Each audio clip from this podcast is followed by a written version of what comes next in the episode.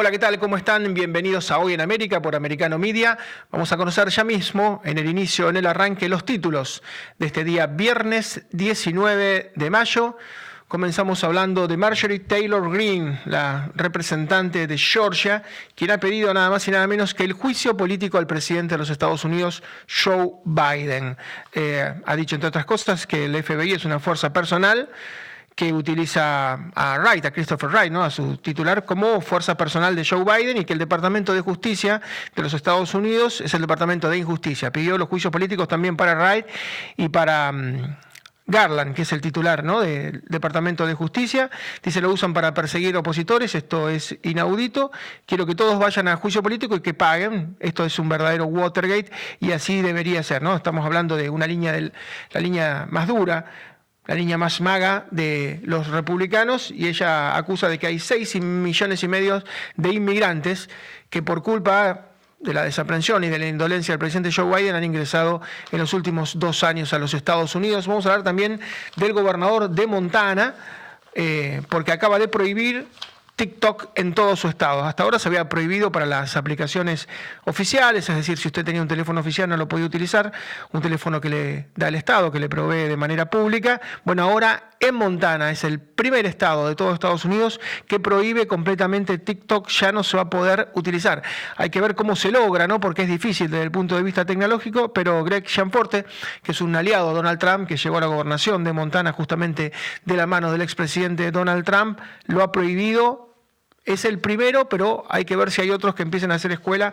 La gran acusación que se hace contra TikTok es que lo maneja el Partido Comunista Chino y que se utiliza esta aplicación del coloso, del gigante asiático, para espiar a los estadounidenses. Vamos a hablar también de la economía de los Estados Unidos, porque los pronósticos son muy severos y si no se produce un acuerdo por el techo de la deuda, bueno, Estados Unidos, todo su sistema financiero podría llegar a colapsar porque lo que no se van a pagar son los intereses de los bonos. Y todos los bancos en general tienen bonos, porque es una apuesta muy segura, por lo menos siempre lo fue, comprar bonos del Tesoro de Estados Unidos. Si entra en una suerte de shutdown, en un cierre, si de alguna manera se apaga la, la, administración norteamericana a partir de junio porque no hay un acuerdo por el techo de la deuda, se podrían afectar muchas cosas como pago de jubilaciones, como pago de pensiones, como funcionamiento del Estado. Pero atención, que se podrían afectar los intereses de los bonos. Eso va a hacer caer los bonos y muchos bancos, ustedes recuerdan el Silicon Valley Bank, que tenía el grueso de sus inversiones hechas en bonos del Tesoro de Estados Unidos y colapsó. Bueno, muchos bancos van a ir a la quiebra porque si los bonos empiezan a devaluarse, el banco se devalúa, mucha gente, como ocurre hoy con un celular, rápidamente con una aplicación saca su dinero, se produce una estampida, atención a este dato, están negociando contra reloj, los republicanos por supuesto están exigiendo que se baje el gasto público como condición sine qua non para poder darle una extensión en este crédito de 31.4 billones de dólares, 120% del PBI norteamericano, nada más y nada menos.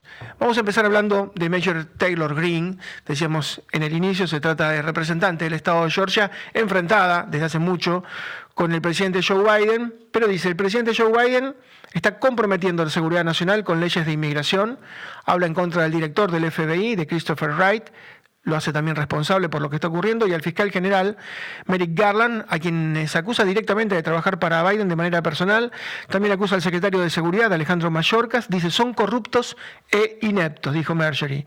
Son una fuerza personal del presidente Biden. Habla de los 6 millones de inmigrantes ilegales que tiene Estados Unidos. En los últimos dos años, solamente casi 3 millones lograron ser deportados por la aplicación, por el título 42, por una cuestión sanitaria, este subterfugio que se utilizó durante tres años, pero desapareció decía la pandemia ya no se puede seguir utilizando. Y dice, el presidente Biden no aseguró la frontera, no le dio recursos suficientes a las patrullas para que puedan hacer su trabajo. Y esto ya pasa de la indolencia y de la desaprensión y de la negligencia a la complicidad. Eso dice Marjorie y por eso le pide el juicio político. ¿no? Insistimos, es un líder del área más dura, ¿no? del ala de maga dentro del Partido Republicano, muchas veces se transforma en la vocera del presidente Donald Trump, cuando tuvo que declarar en Manhattan, Marjorie fue su, vocera. Lo cierto es que mm, hay que tener en cuenta esta denuncia con respecto a la migración, pero hay que tener en cuenta otra denuncia para la cual faltan cinco minutos que aparezca, y seguramente Mercury también va a tener que ver con esto, y es lo que ha decidido el presidente Joe Biden. En medio del tembladeral, que es la situación económica financiera de la primer superpotencia mundial, él ha elegido vetar una ley bipartidista, una ley consensuada, tanto por demócratas como republicanos, que frenaba los paneles solares chinos. ¿Por qué? Porque China tiene el 80% de los paneles solares del mundo, entonces Biden, en su afán supuestamente ecologista, dice, bueno, que vengan todos los paneles paneles solares, que insisto, cuatro de cada cinco en el mundo los hace China. Y les han dicho, desde los demócratas y los republicanos, miren, vamos a frenar esto, porque hay prácticamente un monopolio. Esto es una conducta monopólica, porque además ellos en China tienen una serie de ventajas. Son los más contaminantes del mundo. Andan en paneles solares, pero paradójicamente son los que más contaminan el mundo. 30% de la contaminación mundial viene de China. Además pagan salarios mucho más bajos que en los Estados Unidos. Además explotan a potencias del tercer mundo a las cuales le sacan los minerales justamente para estos paneles solares. Y tienen prácticas ilegales, les citaron concretamente el trabajo forzoso que hacen para estos paneles solares en Xinjiang. Entonces le dijo, cuidado. Nosotros tenemos Tesla, la gigafactoría de Tesla, quien la conozca en Nevada, se queda helado porque es posiblemente el edificio más grande del mundo. Elon Musk hizo en Nevada, lugar increíble, el edificio más grande del mundo, que es la, gigafactoría de Tesla. Muchos dicen, si hubiera 50, solamente medio centenar de gigafactorías como la de Tesla, se solucionaría a nivel global el problema energético. Entonces, ¿por qué no probamos con más gigafactorías? ¿Por qué no probamos con estos edificios? ¿Por qué tenemos que seguirle comprando a China? Y si sale una ley consensuada por demócratas y republicanos, ¿por qué la veta el presidente? Ustedes saben que el presidente está acusado seriamente, él y toda su familia, de recibir sobornos de China. Porque de alguna manera, como decía el César, hay que ser y parecer, porque de alguna manera no trata de exponerse menos. Bueno, esto hubiera sido un Watergate si hubieran estado seguramente los republicanos al frente mm, del gobierno. Y uno recuerda, ¿no? Hace poco, el año pasado, vimos con Julia Roberts una película que se llamaba Gaslit, que tenía que ver, bueno, con el Watergate, entre tantas otras, ¿no? Gaslit la hizo Julia Roberts, estaba haciendo de Marta Mitchell, esa mujer tan particular que era la esposa de John Mitchell, que la llevaban a la televisión, la invitaban, y ella hablaba sin ningún freno inhibitorio, y bueno, y decía un montón de cosas que terminaban comprometiendo al presidente Richard Nixon, era imposible de parar. Bueno, esta fue una de las tantas, ¿no? Porque ya se han hecho nueve, diez películas y series sobre Watergate. ¿no? Uno recuerda a todos los hombres del presidente, tal vez la primera, con Jason Robert, con Dustin Hoffman, con Robert Redford haciendo de Carl Bernstein, de Bob Woodward o de Ben Bradley. Eh, pero también estuvo Frost versus Nixon, esa entrevista, ese duelo que hubo entre el periodista australiano y el expresidente norteamericano. Garganta Profunda, la película biográfica de Mark Feld. Los Promeros de la Casa Blanca, es una, una serie nueva. Los Últimos Días es una película. Nixon de Oliver Stone con Anthony Hopkins, una película de tres horas de duración. Secret Honor, Dick, que es una comedia, dos adolescentes que se topan con el Watergate. Eh, hasta Forrest Gump trata el tema del Watergate, de Final Days. Bueno, es impresionante la cantidad de películas que se han hecho sobre el Watergate, que ya pasaron más de 50 años, pero no se hace una película o un documental sobre lo que está pasando. No se profundiza el tema, los medios lo ignoran directamente, por eso Marjorie lo que hace es sacarlo a la luz y está diciendo, cuidado, vamos con este escándalo que tiene que ver con la migración, pero cuidado que va a explotar otro escándalo. Van a explotar escándalos que tienen que ver con eh, el sistema financiero en el corto plazo, lo decíamos en el arranque. Eh, posiblemente estemos viviendo en apenas dos semanas situaciones por las cuales nos digan, bueno, el Estado entra en un shutdown, no tiene más dinero, ya no se puede seguir endeudando, empieza a menguar sus pagos a los pasivos, empieza a menguar sus pagos en el Estado y empieza posiblemente a retasear los intereses de los bonos del Tesoro. Y esto es tremendo, porque, insisto, los bancos están posicionados a nivel mundial, pero especialmente en Estados Unidos, están posicionados con bonos del tesoro. Si usted deja de pagar los bonos del tesoro, solamente los intereses, va a hacer que la gente se asuste. Y si la gente se asuste, no hay nada más huidizo y más temeroso que el capital tratan de preservarse. Lo han demostrado con el First Republic Bank, que terminó colapsando, con el banco Signature, con el Silicon Valley Bank. Atención, estamos muy cerquita, están negociando contra reloj. ¿Qué le dicen los republicanos? Bajen el gasto. Dejen de gastar en estupideces, dejen de invertir dinero en cuestiones que posiblemente se vayan a dirimir de acá 25, 30, 35, 40 años. Atiendan la inmediatez. Bueno, hubo reuniones muy importantes, da la sensación de que puede llegar a última hora posiblemente algún arreglo, pero yo insisto volviendo a Marjorie. Ella se queja, y con razón, de que los medios no tratan el tema, de que los intelectuales no tratan el tema.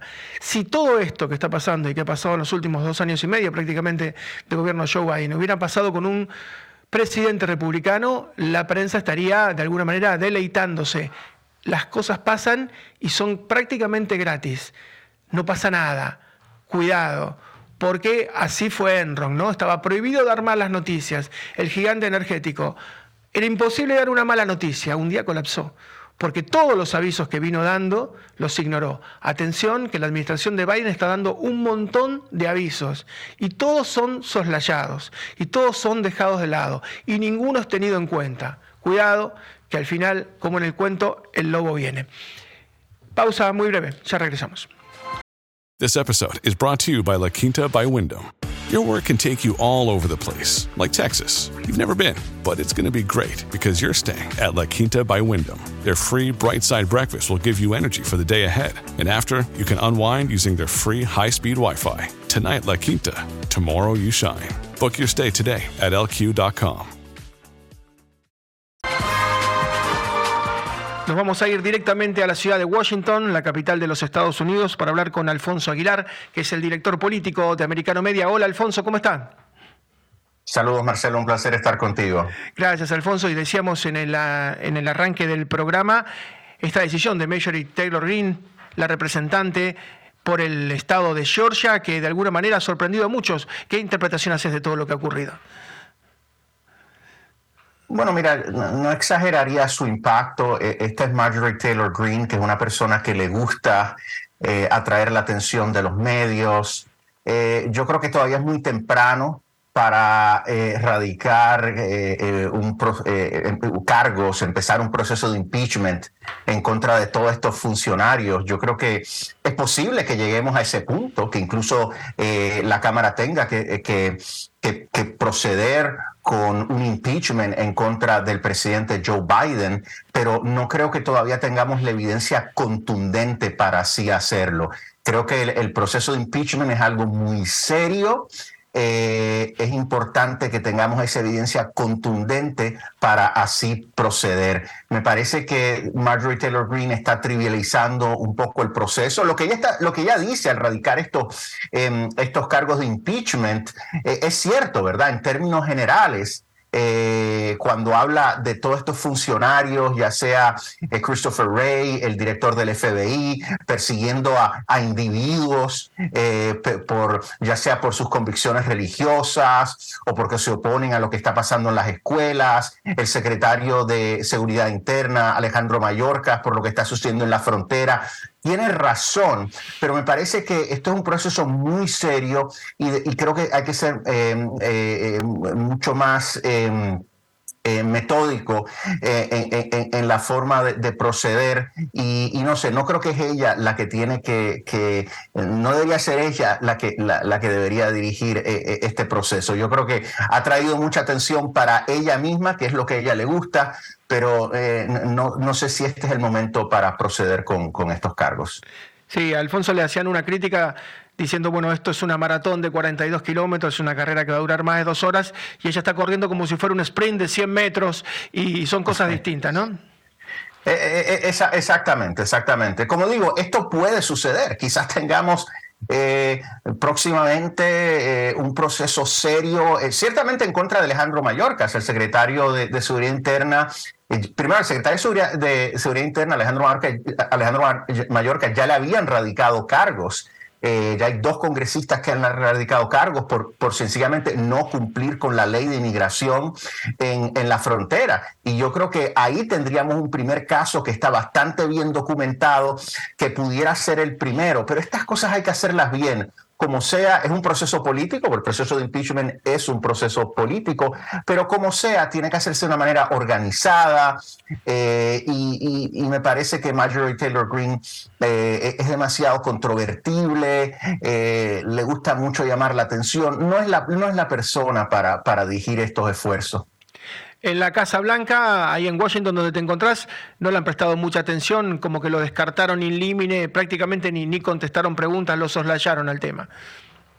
Es, que se, correcto, o sea, es que esto ah, de alguna manera ayuda a la Casa Blanca, porque la Casa Blanca puede eh, apuntar hacia la Cámara y decir, miren quién es la persona que está haciendo estas alegaciones, ¿verdad? Marjorie Taylor Greene, que no es una persona que, que tenga mucha credibilidad en la opinión pública.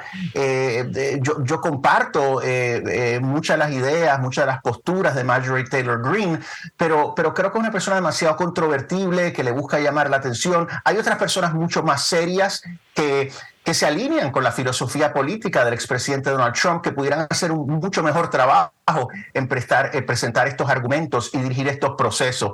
Pero eh, yo creo que esto a los republicanos no creo que los ayude que sea ella la que em, haga estos planteamientos y obviamente los demócratas pueden aprovecharse para decir, caramba, este, miren, miren los extremistas eh, de la derecha aquí eh, atacando al presidente y su administración.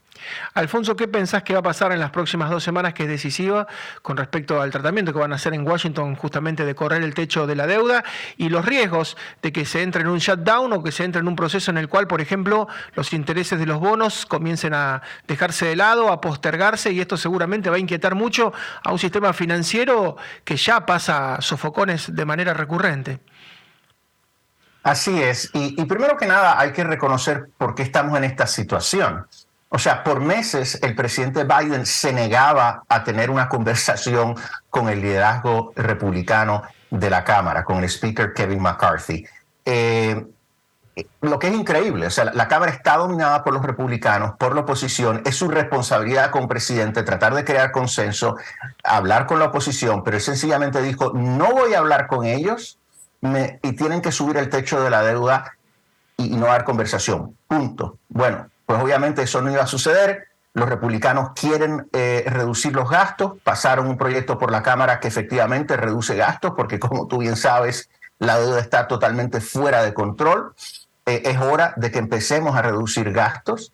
Eh, y finalmente, pues no tuvo de otra que, que, abrir, que, que, empezar conversaciones con McCarthy. Por eso ahora estamos tan tarde teniendo estas negociaciones. Dicho eso, creo que el speaker de la Cámara se siente esperanzado de que para la semana que viene tengamos, se pueda quizás hasta votar en algún proyecto concreto. Eh, parece que, hay progreso en las conversaciones. Él ha dicho que se ha creado una buena estructura eh, para, para que se den estas negociaciones. Ayer dijo que había avances en las conversaciones y yo creo que es posible que para la semana que viene, 10 eh, días antes de, la, de, la, fecha X que ha dicho la secretaria del Tesoro, que sería el primero de junio, para que lleguemos al techo, pueda haber un proyecto y da la impresión que, reduciría gastos y que, y que prospectivamente establecería un límite también en los gastos. Eso es un gran logro para los republicanos. Recordemos, un presidente que no quería negociar, que estaba pidiendo un, aumento eh, em, al techo eh, limpio, sin ningún tipo de recortes, que los republicanos logren que este presidente se comprometa a recortes, a no gastar eh, eh, más dinero y limitar, poner límites al gasto, eso sería algo increíble. También se ha hablado de la posibilidad de volver a establecer requisitos de trabajo para algunos programas de beneficencia. lo, lo, que sería extraordinario. Entonces, yo creo que, por lo menos por lo que veo hasta ahora y las conversaciones que he tenido, Kevin McCarthy está manejando esto muy, pero muy bien. Así es, y los números del año pasado, la economía norteamericana había crecido poco, 2%, pero este año mucho menos, se habla del 0.6%, 0.5%, y con estos recortes podría llegar a tener un mantenimiento neutro, es decir, no crecer en todo un año. Se sabía que frenar la inflación iba a tener un costo recesivo, pero ahora se está materializando, bueno, llegó el momento de pagar la cuenta y es como que no se querían hacer cargo, han entrado en razones de a poco, como vos estás señalando, ¿no?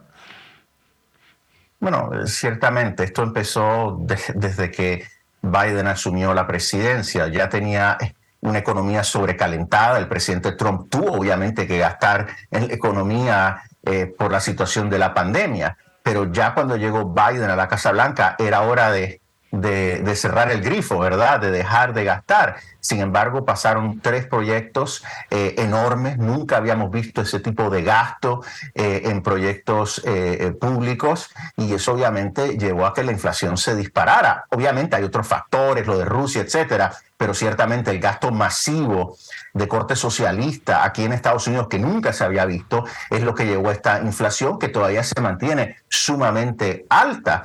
Entonces, eh, pues claro, ahora efectivamente hemos visto eh, un aumento en las tasas de interés eh, por el Fed que no se veía en, desde el 2000, no sé, 2006, 2007, estamos en 5.25 las tasas, el, el, chairman del Fed, Jerome Powell, ha dicho que pudiera que no va a haber recortes en las tasas este año, incluso que pudiera haber aumentos.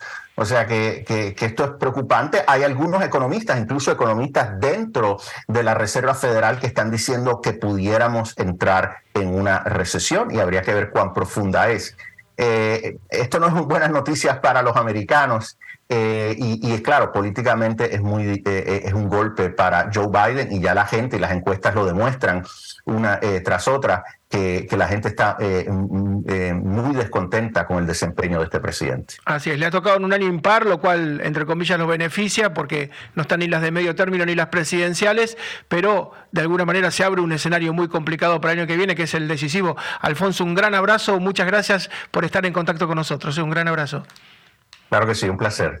Gracias Alfonso Aguilar, que es el director político de Americano Media. Se sabía que había que pagar un costo para bajar la inflación. La inflación llegó a ser del 9.1% el año pasado, una inflación completamente desatada, completamente loca, la peor en 40 años. Sabíamos que iba a haber que pagar un costo. Ahora llegó la hora de pagar el costo, como cuando llega la cuenta, ¿no? El bill al final de una cena, bueno, llegó la cuenta y hay que pagarla, a nadie le gusta. En un principio la Casa Blanca decía que no iba a recortar nada, han entrado en razones contra reloj, faltan 10 días, da la sensación de que finalmente van a aceptar esto, que es bajar el gasto, recesión y terminar el año con guarismos neutros. Cero crecimiento en la economía norteamericana, algo que no se ve desde hace muchísimo tiempo. Pausa muy breve, ya regresamos. Families have a lot going. Let Ollie help manage the mental load with new cognitive help supplements for everyone four and up, like delicious Lolly Focus Pops or Lolly Mellow Pops for kids. And for parents, try three new Brainy Chews to help you focus, chill out, or get energized. Find these cognitive health buddies for the whole fam at ollie.com. That's O L L Y.com. These statements have not been evaluated by the Food and Drug Administration. This product is not intended to diagnose, treat, cure, or prevent any disease.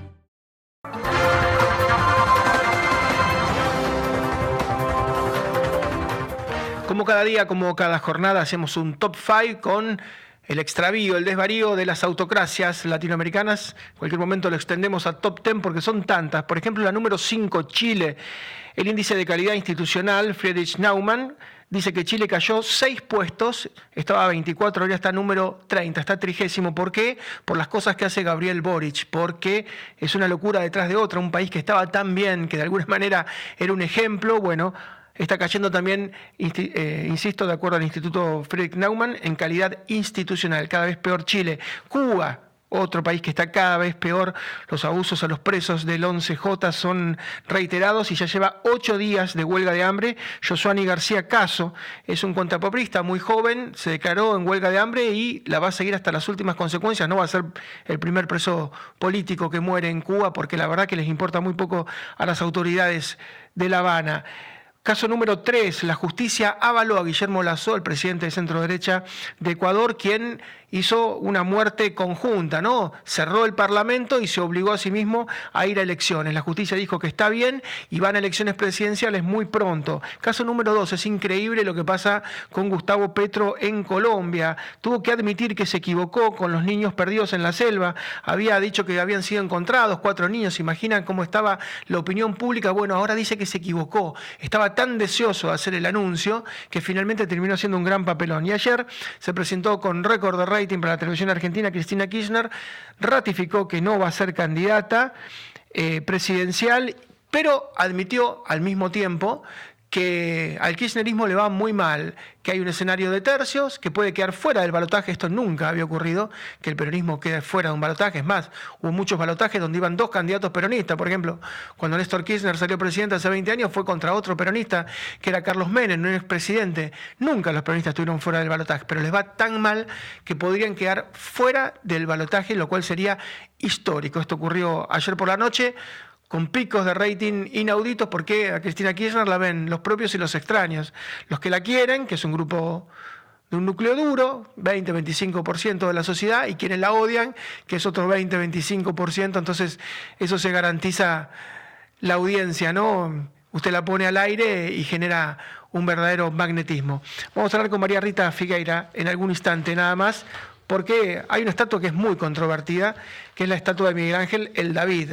Siempre ha sido controvertida. Yo recuerdo inclusive algunos episodios de Los Simpsons donde mostraban al David con pantalones, ¿no? Porque el David está desnudo. Entonces, es una estatua de 5 metros, más de 5 metros de altura, pesa 5 toneladas, está en Florencia, es una estatua, una de las más visitadas del mundo y ha sido prohibida en Escocia, prácticamente ha sido tapada, pero ha ocurrido muchas veces esto, ¿no? Que obras maestras, en este caso del Renacimiento, terminen censuradas por la gente. Uno piensa en el siglo XXI, con todas las cosas que ocurren, ¿no? Con la agenda LGTB y con tantas cosas que vemos a diario, ir a buscar una obra de hace 500 años y censurarla parece algo extemporáneo, completamente fuera de época, pero quien tiene un repaso por todos estos extravíos es María Rita Figueira. Hola María.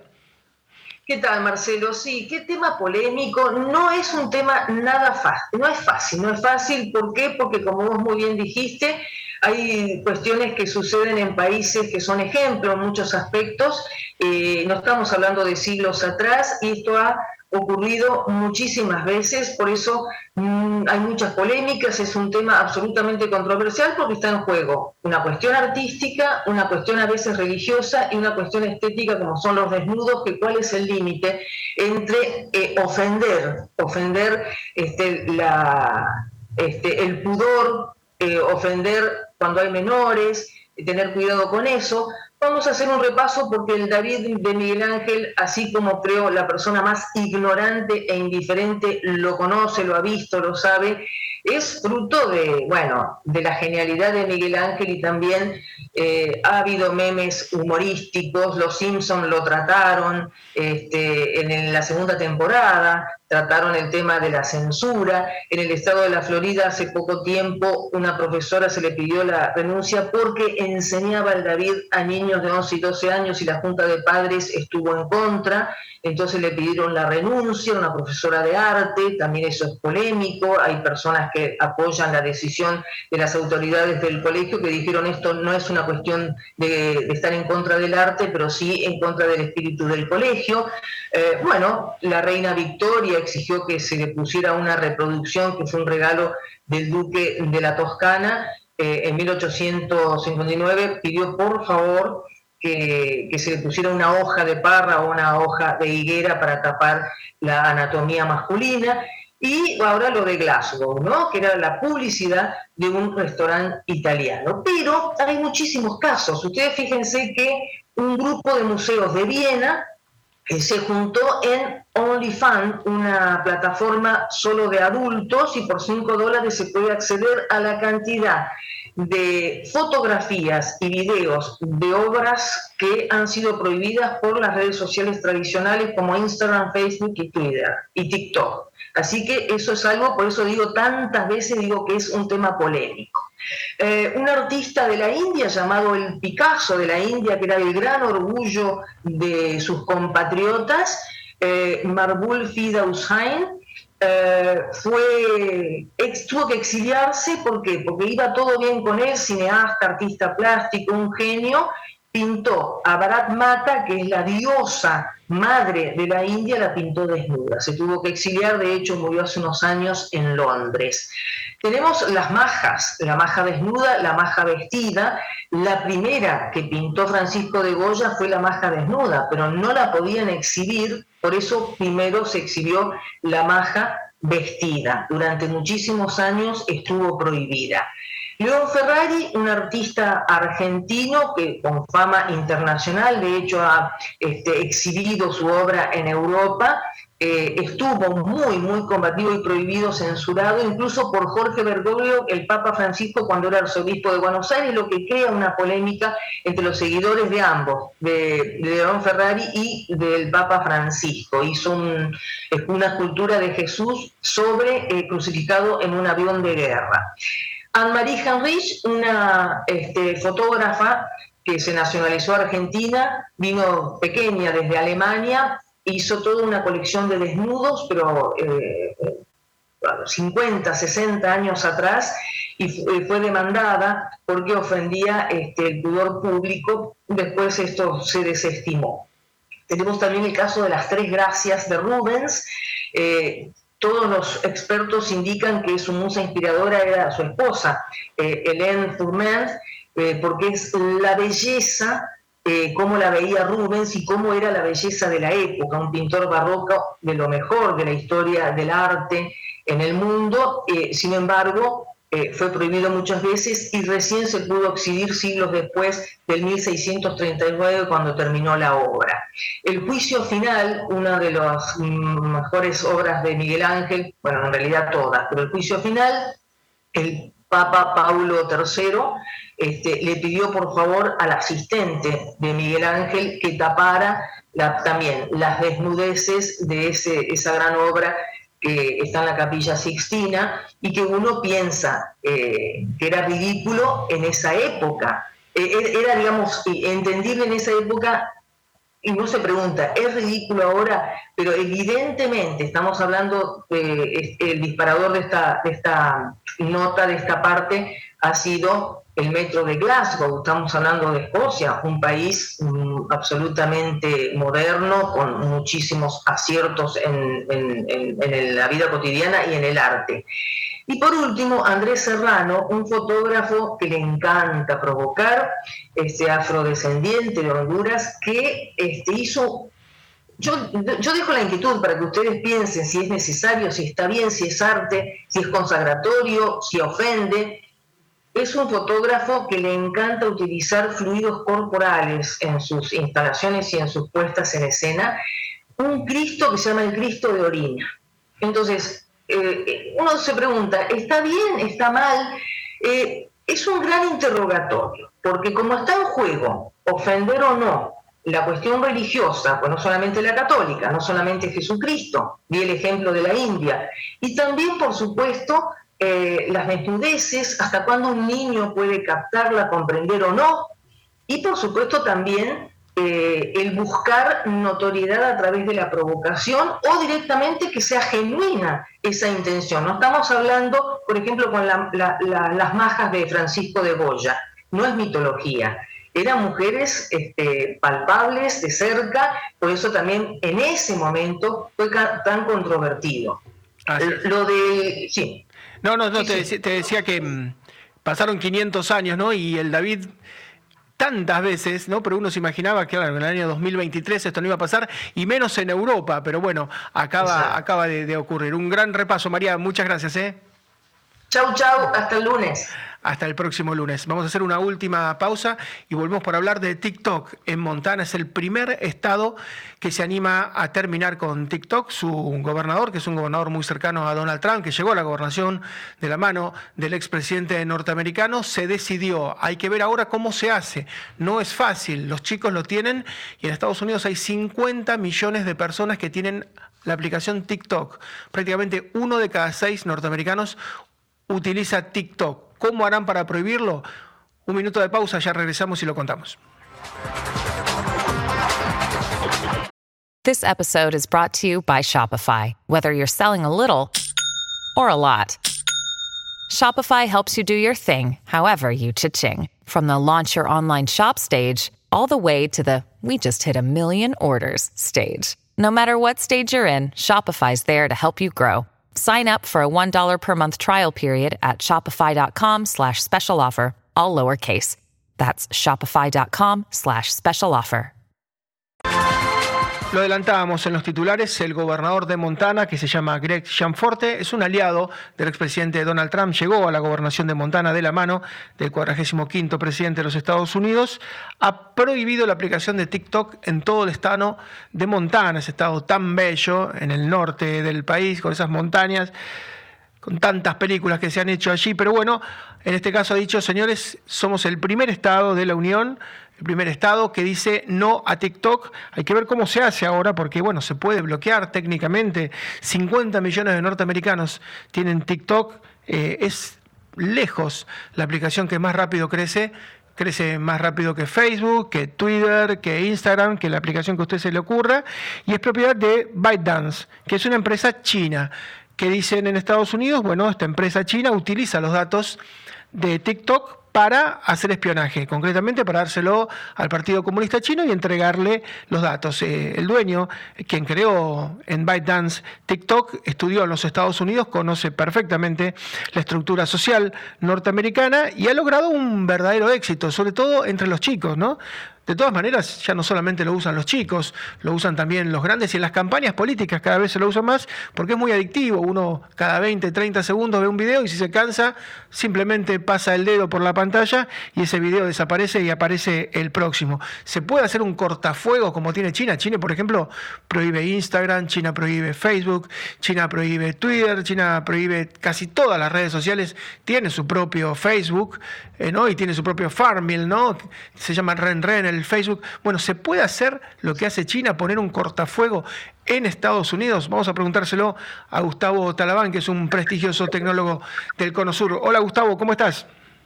Hola, ¿qué tal? Buenos días, ¿cómo están ustedes? Bien, muy bien. Y decíamos, es el primer estado en la Unión que prohíbe TikTok. ¿Es fácil hacerlo o es casi imposible?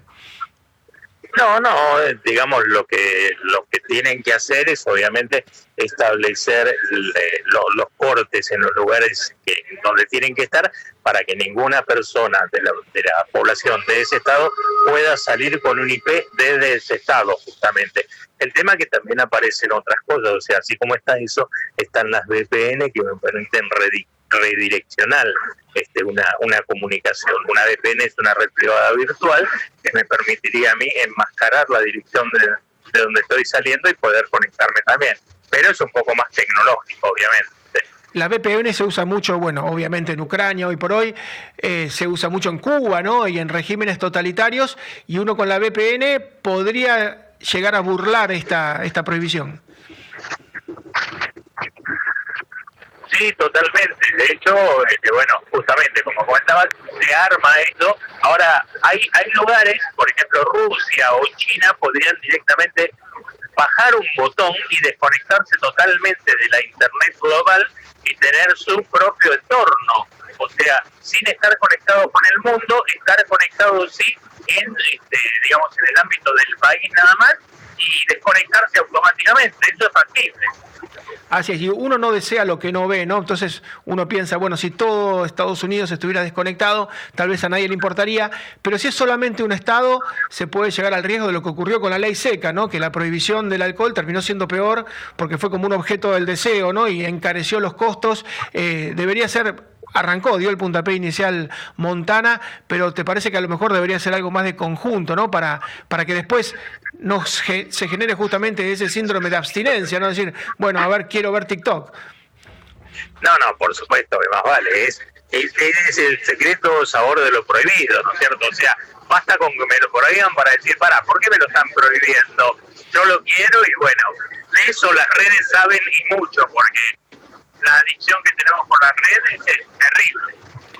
Así es, vos sabés que durante muchos años como Coca-Cola no difundía su fórmula, que es secreta y sigue siendo una fórmula secreta, algunos estados, algunas provincias, ¿no? Por ejemplo, prohibían la Coca-Cola, entonces la gente viajaba a otro estado para tomar Coca-Cola, ¿no?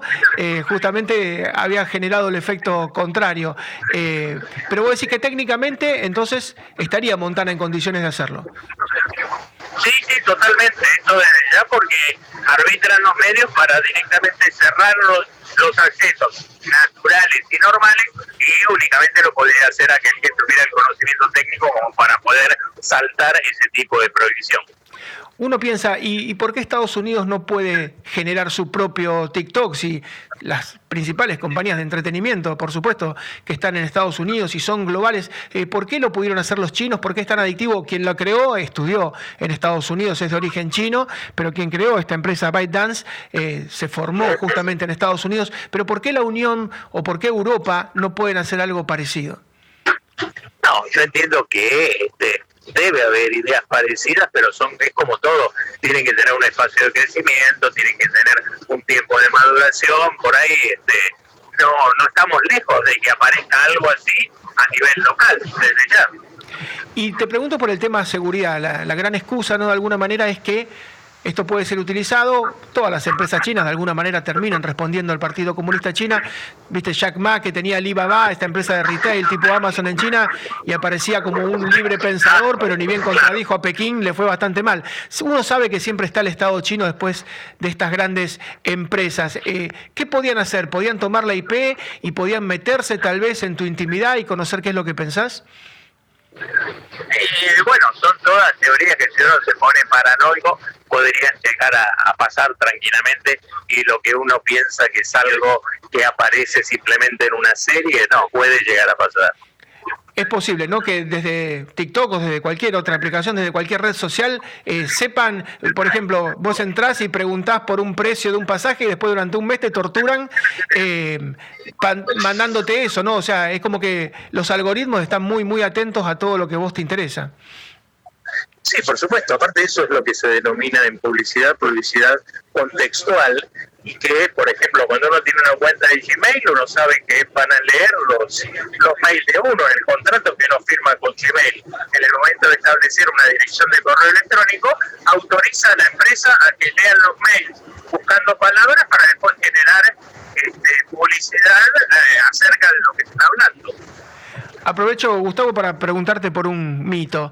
Hay un mito que si vos hablas de un tema cerca de tu teléfono, por ejemplo, hablas de Nueva York, me gustaría ir a Nueva York, quisiera ir a Nueva York, quiero estar en la White Christmas, que el teléfono te escucha y después te manda una publicidad. ¿Eso es posible? ¿El teléfono puede escuchar lo que vos hablas aunque vos no estés interactuando con el teléfono? Sí, es posible. Es posible. Lo que pasa es que está el caudal de información el que se maneja que es imposible, digamos, procesar todo. Pero se dan casos. Hasta los televisores inteligentes nos pueden escuchar también en el momento en que uno tiene el comando por voz. Qué peligro, ¿no? que te escuche el es, todo un, es todo un tema, es todo un tema. Qué, peligro, ¿te imaginas lo que vale esa información? Gustavo, como siempre, un gran abrazo, ¿eh? Un gran abrazo. Muy bien, un abrazo para ustedes y cualquier cosa, arroba negro talabán, así me encuentran en las redes. Arroba negro talabán con B corta. Exacto. Muchas gracias, ¿eh? Gustavo. Gustavo Talabán es un prestigioso tecnólogo y difusor de ideas y este mito, ¿no? Que nos preocupó más. Muchos sabíamos que si uno habla de un tema, pero no se conecta con el teléfono, habla con amigos y el teléfono está cerca, el mito es que el teléfono lo puede escuchar a uno y después mandar publicidades en función de esa charla privada, sin usar el teléfono, con el solo hecho de estar prendido cerca. Él dice que no solamente el teléfono, sino también el televisor, lo cual nos deja doblemente preocupados. Pero lo cierto es que el espionaje hoy por hoy se hace desde el celular. Hay una vieja frase en China que decía, el emperador está lejos, pero las montañas son altas, ¿no? Repito, el emperador está lejos, pero las montañas son altas, que por supuesto tenían que ver con que arriba de la montaña estaba el castillo del emperador y desde ahí todo lo veía, con lo cual decía cuídense porque el, emperador se entera de todo. Esa frase ha cambiado en China y dicen, el emperador ya no está lejos, está en tu bolsillo, está en tu celular. Y lo que hagas, lo vamos a saber. Eso tiene un, poder inhibitorio tremendo, porque uno sabe que el Estado, que muchas veces está contra la gente y es capaz de identificar su cara y saber por dónde va y saber lo que hace y saber lo que piensa, y ahora con la inteligencia artificial puede hacer estas cosas. Tener a TikTok, muchos creen, y por eso decide Montana prohibirlo, es darle de alguna manera a China que sepa exactamente qué piensa cada uno de los norteamericanos. 50 millones tienen esa aplicación en Estados Unidos. Nos vamos hasta el próximo lunes. Muchísimas gracias por la atención.